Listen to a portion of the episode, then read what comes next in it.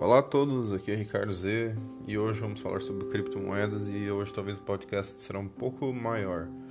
Hoje, domingão, né? Então, primeiro vamos falar sobre criptomoedas. Primeiro, eu estou aqui assim sem nenhum equipamento na minha frente, só estou falando no celular, né? O máximo que eu posso fazer é consultar aqui o CoinMarketCap, né? Vamos o porquê de algumas criptomoedas. Eu vou seguir aqui uma lista, uma lista meio aleatória, que assim eu tirei da minha bolsa agora, né? Assim como eu digo pro meu amigo Japa Rico, né, que a gente gosta de Harry Potter, né? Sou mais igual a Hermione, né, a Hermione Granger. Então eu sempre tenho uma bolsa cheia de coisas assim. Então, primeira coisa que eu tenho do CoinMarketCap, né, um documento aqui, a Deep Diving into Solana. Então aqui a gente fala sobre o, essa criptomoeda Solana, né? E se a gente for aqui uh, no Top Coins, será que o Solana está aqui entre Top Coins? Está aqui, alright, né? 14 lugar, uma quedinha, mas agora as criptomoedas estão num momento um pouquinho bullish, né? Nessa queda toda que eles estão tendo, um pouquinho bullish. Então, se você pegar aqui o deep dive do é como se fosse um programa, assim, um, um, programa mesmo que tem lá de aprendizado do cripto do CoinMarketCap, né, na parte de Earn, onde você tem lá também o Alexandria, uma biblioteca onde você pode ter esse deep dive.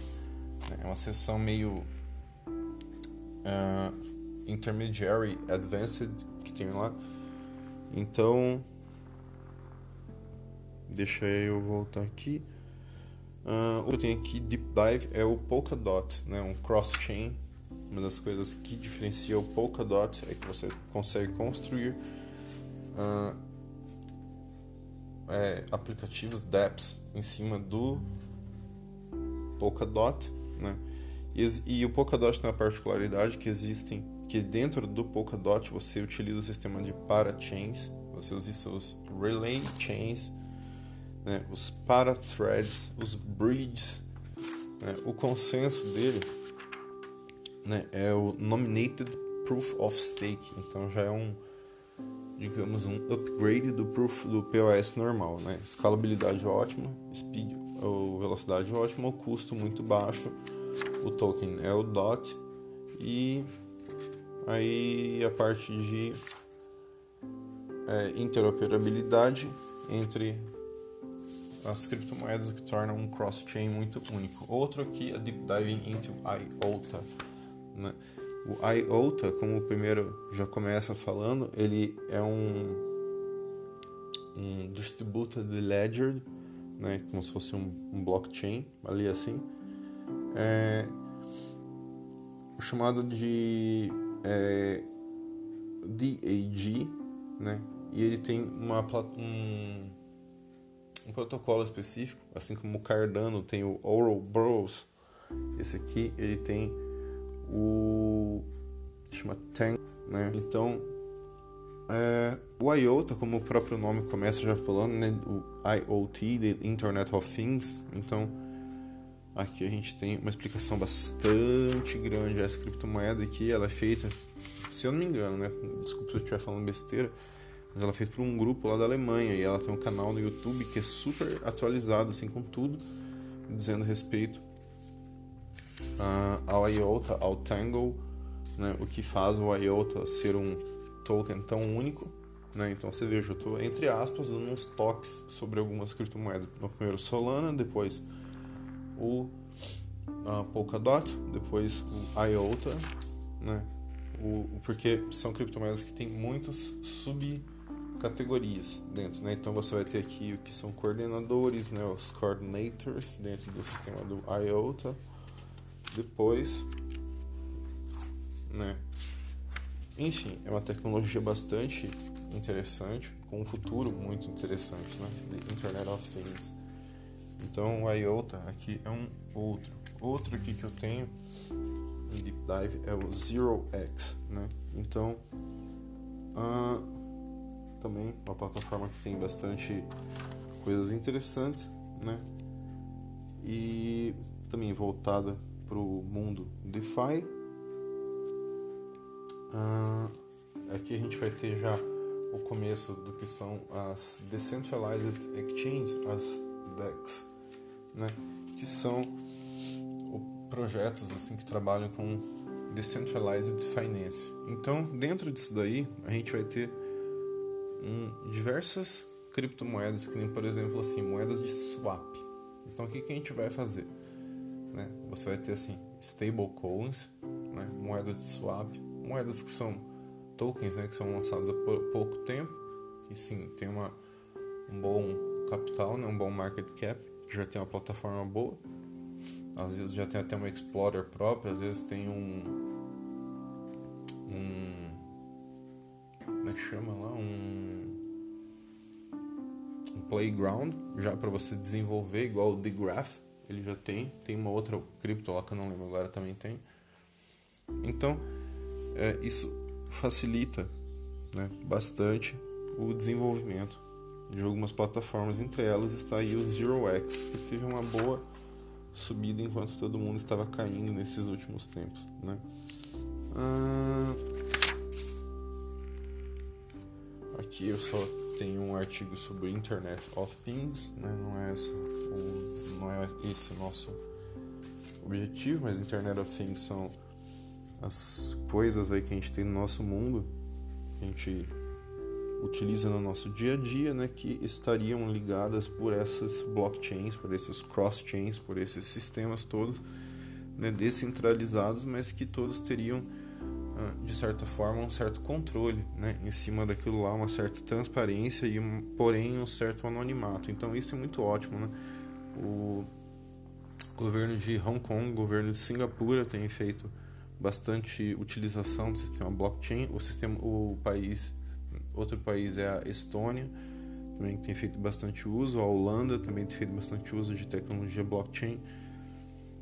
E vendo isso, a gente tem aqui, por exemplo, o TorChain. Né? Então, o TorChain ele trabalha com um sistema chamado Automated Market Makers. Né? Autônomo, é, esse Automated Market Makers são o que a gente chama de Liquidity pools, praticamente, né? A mesma coisa, assim, no caso que seria um sistema que ele fica, assim, é, gerando liquidez, porém, no caso aqui, o AMM, né, o Automated Market Makers, ele é um, ele tem um algoritmo assim balanceado, né, que faz o sistema ficar é, não ser tão impactado assim pelo por outros sistemas, né? já que seguem normalmente linhas diferentes, por exemplo, do Bitcoin. Uma delas é o Torchain, o Rune. Né? O Rune também tem esse mesmo é, propósito de Decentralized Exchanges e de Smart Contracts. Né? E aí tem algumas criptomoedas que agora vou fazer um destaque. Né? Destaque. Primeiro, o Synthetics. Né? Eu peço que vocês leiam, por gentileza, o que está no CoinMarketCap, para eu não ficar falando muito aqui, mas tem a ver com DeFi, com non-blockchains assets, uma coisa que acontece também com Aaron Gold, né? Então, com Decentralized Exchanges também, né? Baseadas no sistema do Synthetics que utiliza os né, todo uma um sistema muito bonito né, que chama synths né, os os o jeito que você vai fazer a transação ali né? é, o token é o, SNX né? e quando você faz quando você contribui com a rede, você ganha também uma participação. Mas o Synthetics é uma coisa bastante é, aprofundada, então eu peço que aqueles que ouvirem esse podcast deem uma olhada nessa moeda em específico. Isso aqui, o que são DeFi Aggregators, né? lembrando que esses agregadores aqui é, são plataformas que permitem assim é, você ancorar ali, assim, digamos, o seu serviço, é, seu DEP, né, que serve de certa forma como um um ponto, assim, um node, né, um, fi, um, um finance node, né, que que pode ser, né, um, uma decentralized exchange, por exemplo, que é muito interessante, ou pode ser um yield farming, né, onde você tem um investimento, um retorno, onde você pode ter às vezes um pool de Cardano, por exemplo. Então, tem todas essas situações, né? O os vamos ver aqui mais alguma coisa só para não ficar perdido, né? Eu tenho tanta coisa aqui eu não vou ficar pausando. Então, outra aqui pra gente ficar ligado é o Polygon, ou Matic. Leiam também, essa é muito interessante. Essa aqui principalmente, o D-Graph, GRT Token. Né? Então, deem uma importância né, para essa moeda em específico. Ela tem vários, várias situações particulares dentro da rede, chamados né, alguns é, é, individuals, né? ali então são os indexers, são os curators, né? são os delegators, são os consumers. Então o GRT tem toda uma particularidade em relação a. Esse aqui é um que eu vou deixar para o final. Esse aqui, deixa eu ver, Bridging the Gap, é o mesmo. Ah, esse aqui, How to Start the né? Por exemplo, como começar uma carteira com o PancakeSwap, por exemplo, ou com o SushiSwap, mas vamos falar sobre o PancakeSwap em específico. Então, você para fazer um yield farming, para você fazer alguma coisa nesse sentido, você simplesmente tem que criar uma carteira no MetaMask. Né? Ele vai entrar como uma extensão do seu navegador e você vai ter que criar uma conta e depois você vai logar naquela conta automaticamente. Né? no seu MetaMask. E aí quando você entrar numa página, você vai ter que depositar algum alguma quantia daquela moeda, por exemplo, do PancakeSwap dentro daquela conta ou uma stablecoin, por exemplo, que essa empresa, né, que faz yield farming, ela está aceitando. Então, o que, que eles fazem? Você faz um stake e aí eles dividem os ganhos. Por exemplo, você mantém uma poupança, entre aspas, assim, né, um, é baseada em uma APY, né, e stablecoins tem uma APY bastante realista, então você tem uma APY baixa, mas você tem um reward numa moeda que é às vezes o PancakeSwap, às vezes é no Ramp, às vezes é no Dusk, às vezes é em algumas outras moedas né, que são moedas mais novas e que têm uma volatilidade, uma possibilidade ou uma instabilidade ainda um pouco grande, né? Mas você só entra no site, né? Então você procura assim PancakeSwap e aí vai aparecer lá finance.pancakeswap, alguma coisa assim. E você entra e vai pedir, você quer logar com a sua carteira MetaMask? Você coloca yes. E aí você deposita da sua conta, por exemplo, da Binance, que você comprou lá com real, com cartão de crédito, sei lá, e você deposita para sua conta lá na PancakeSwap, né? E aí você faz um stake lá. E aí fazendo esse stake você é, é, recebe esses rewards. Né? Então, aí você tem o yield farming também, que é um pouco parecido, que você vai ter também assim investido um tipo de moeda e retorno em outras moedas. Se bem que tem alguns que não que são investimentos em stable e você recebe em stable também.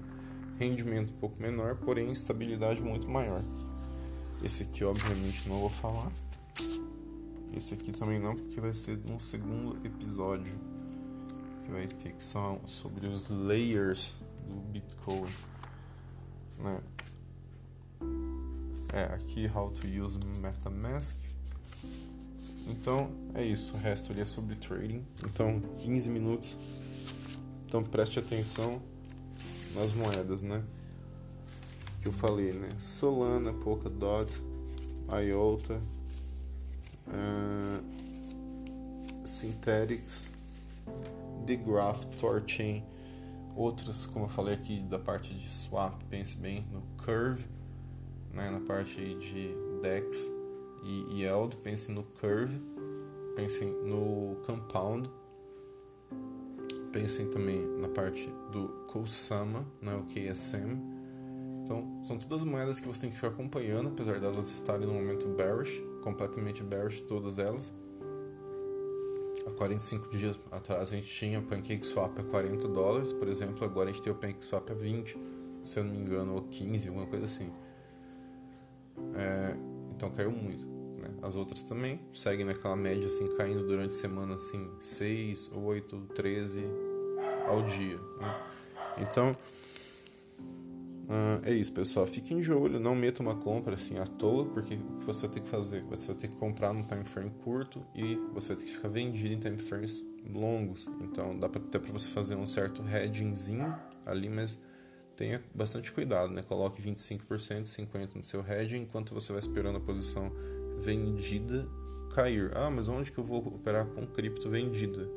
Ricardo, ó, só tem que eu conheço assim vulgarmente falando, de forma direta, né? Você operando com algumas é, plataformas, é, algumas corretoras, você tem algumas criptomoedas, às vezes você tem o Dash, às vezes você tem o Ripple, o Bitcoin, Bitcoin Cash, o Ethereum, né? E mais ou menos isso. Então tem essas que você pode optar. E algumas, que nem por exemplo a Crypto Rocket.